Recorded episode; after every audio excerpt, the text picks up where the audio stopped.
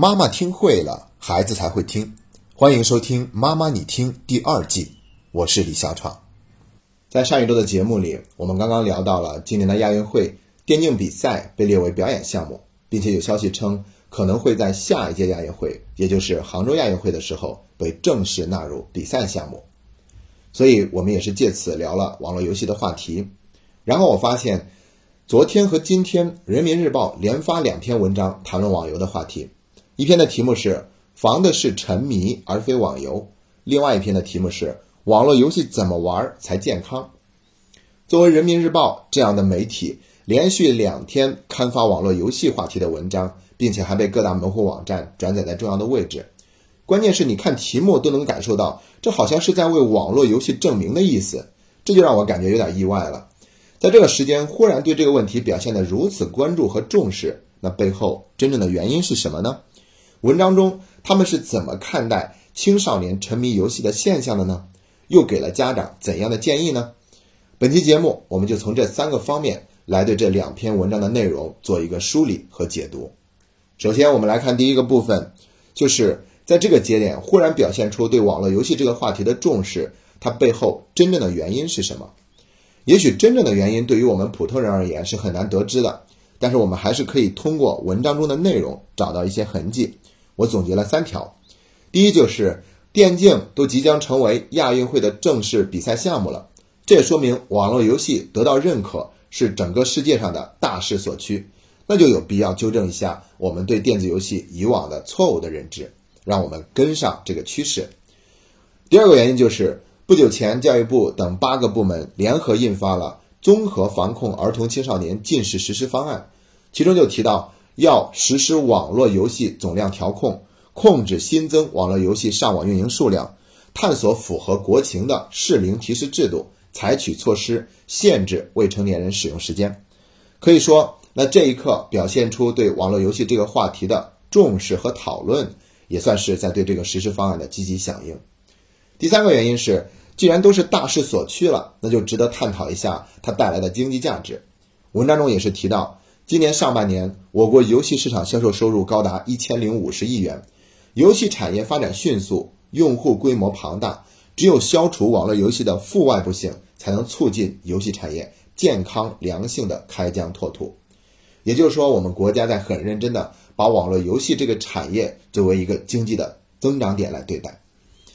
说完了原因，我们再进入第二个部分，就是文章中他们对于青少年沉迷于网络游戏这一现象是怎么看待，又是怎么解读的呢？要知道，这可是在人民日报上刊发的文章，所以他们的观点肯定都是经过非常细致严谨的论证的。文章中，他们也采访了一些专家、业内人士，包括网络游戏公司的负责人。其中有一位是中国青少年宫协会儿童媒介素养教育研究中心的主任张海波先生，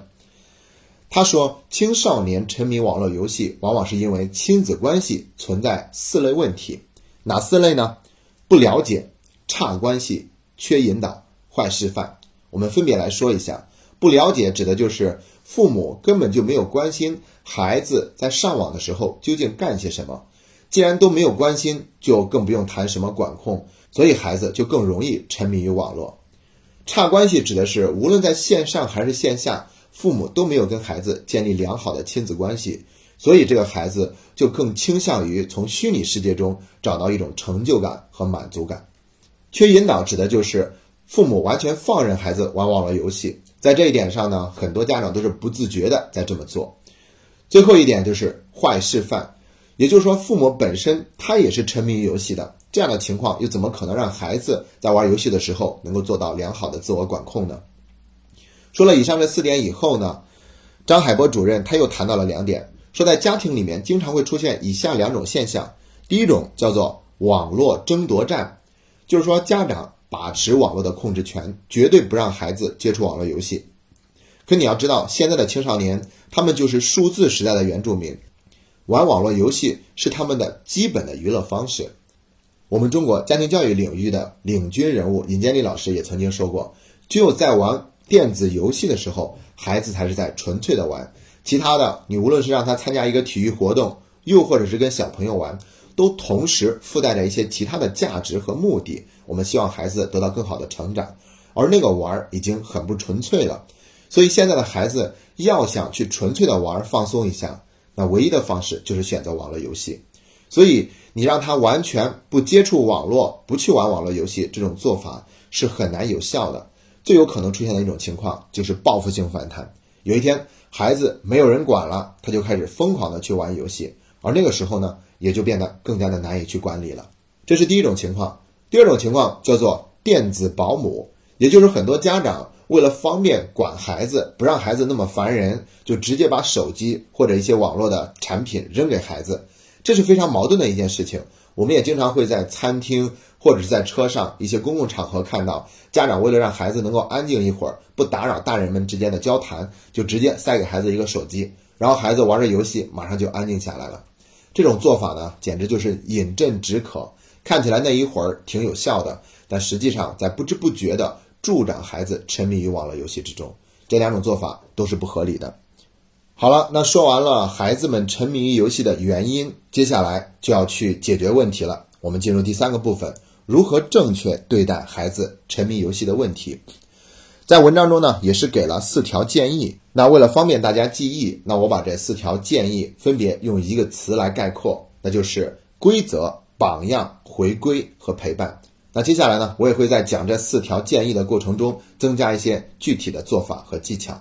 首先来看第一个，就是规则，要建立清晰的规则。家长要知道孩子在玩什么，并且明确的告诉孩子可以在哪里玩，什么时候玩，玩多久。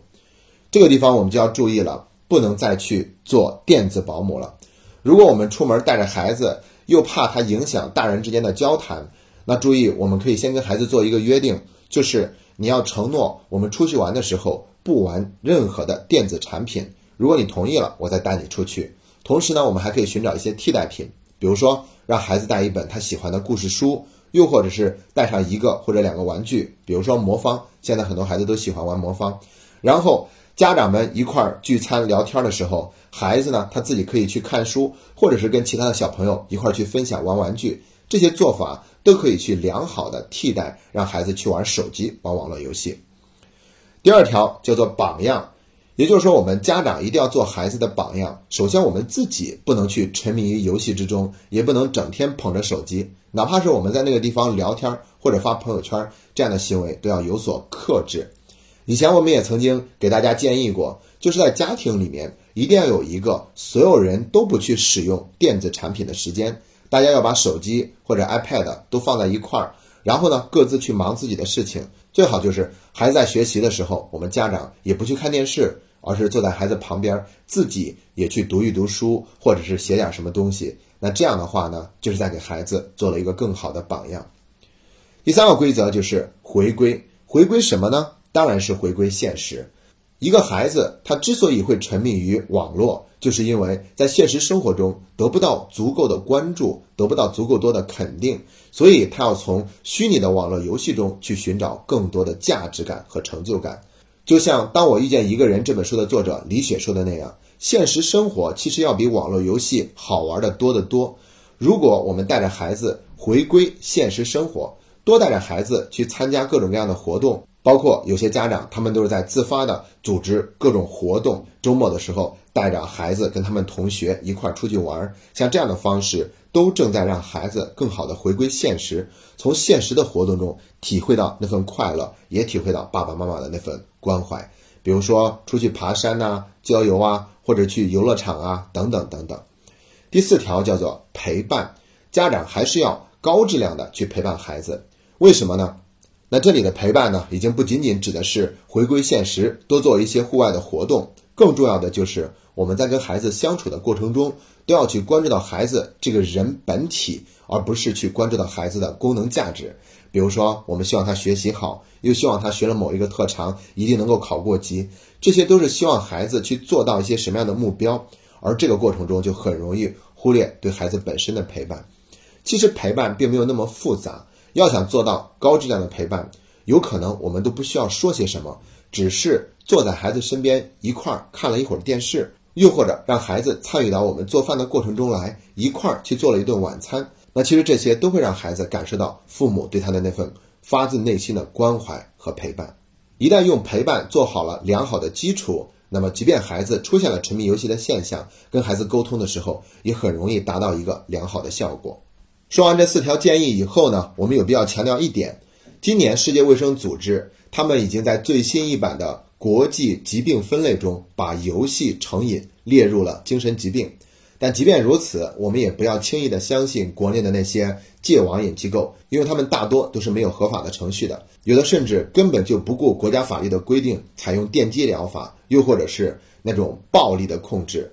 而现在呢，都已经有了明确的研究来表明，这些戒网瘾机构的做法会对亲子关系造成永久性的伤害。孩子回家以后，对家长的信任也会大打折扣，亲子关系可能会变得非常的冷漠，甚至是剑拔弩张。那为了让孩子去戒网瘾而采取这样的方式，肯定是得不偿失的。那除此之外，游戏公司还要设置一些功能，比如一键禁玩，还有限额消费，来制定一些方案，使青少年远离那些不良的游戏内容。所以，不光要家长去言传身教，游戏公司要开发优质的内容，同时还要有相关部门承担起监管的责任，并且还要整个社会给予引导。这样的话，才能够形成完整有效的闭环，让孩子沉迷于网络游戏的可能性大大的降低。好了，以上就是我们对《人民日报》两篇文章的解读和分享。